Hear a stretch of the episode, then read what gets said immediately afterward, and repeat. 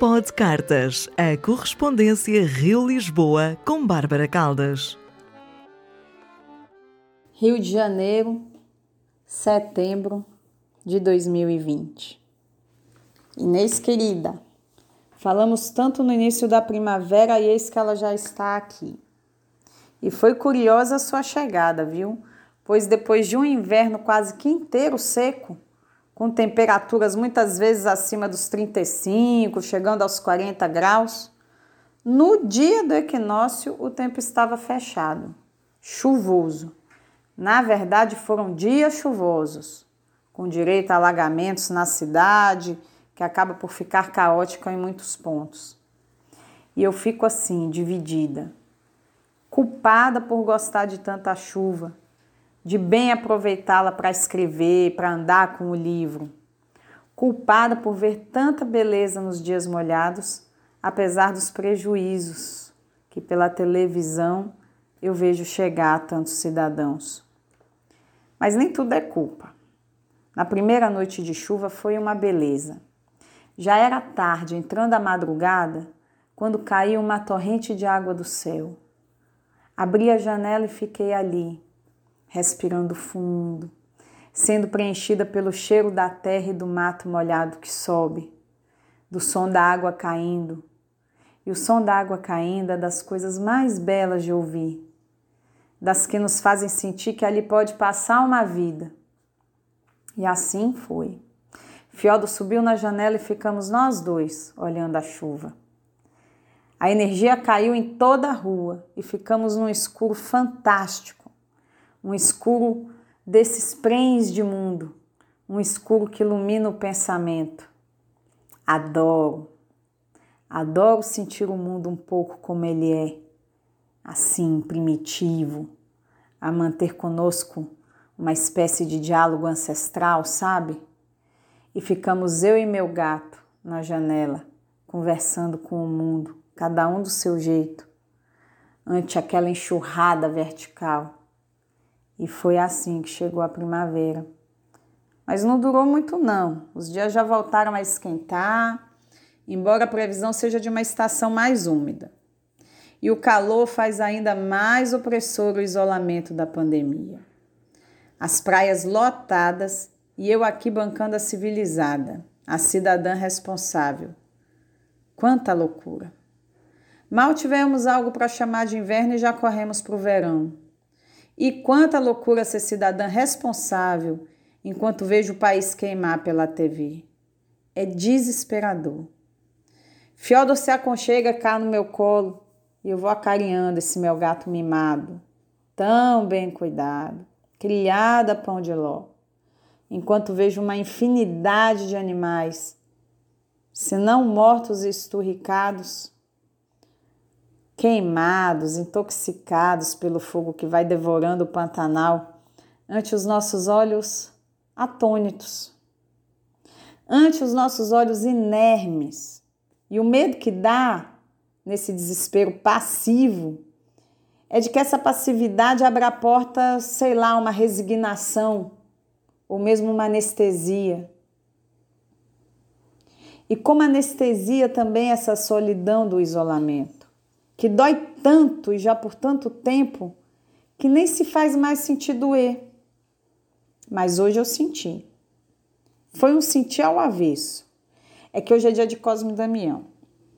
E se no Rio a tradição é distribuir doces para as crianças, na Bahia a gente prepara e come caruru, numa ritualística que me faz falta todos os anos, já há quase três décadas.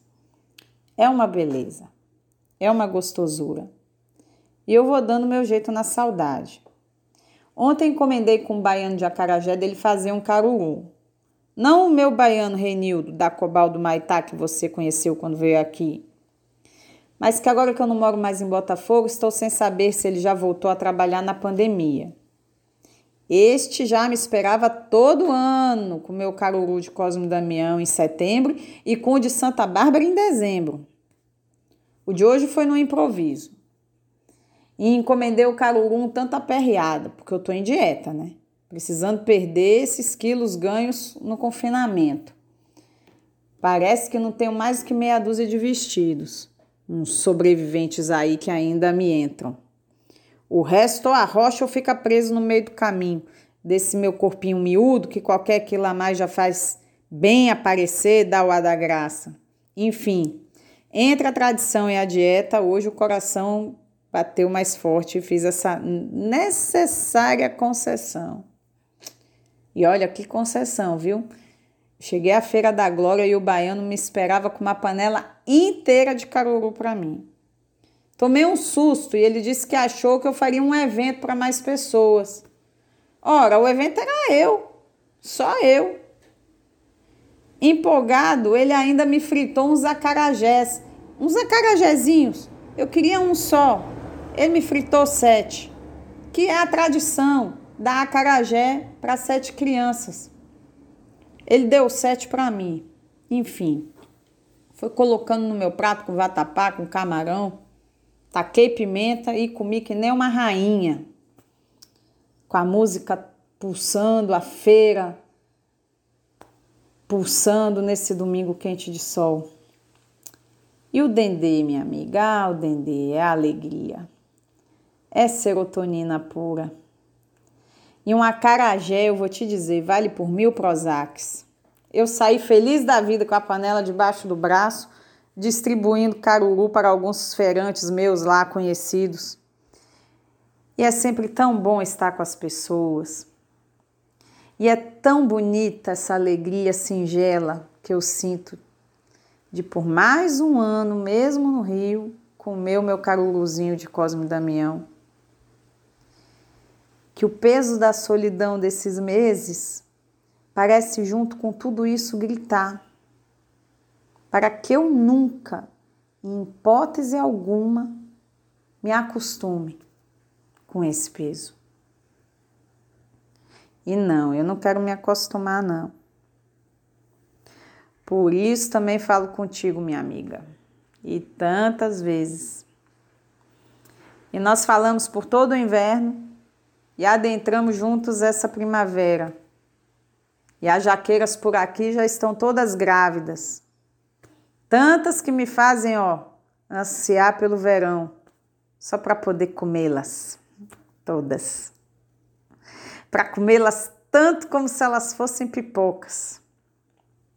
E eu quero mesmo é comer minhas jacas e entrar nos vestidos. Por isso que agora eu te escrevo com fome.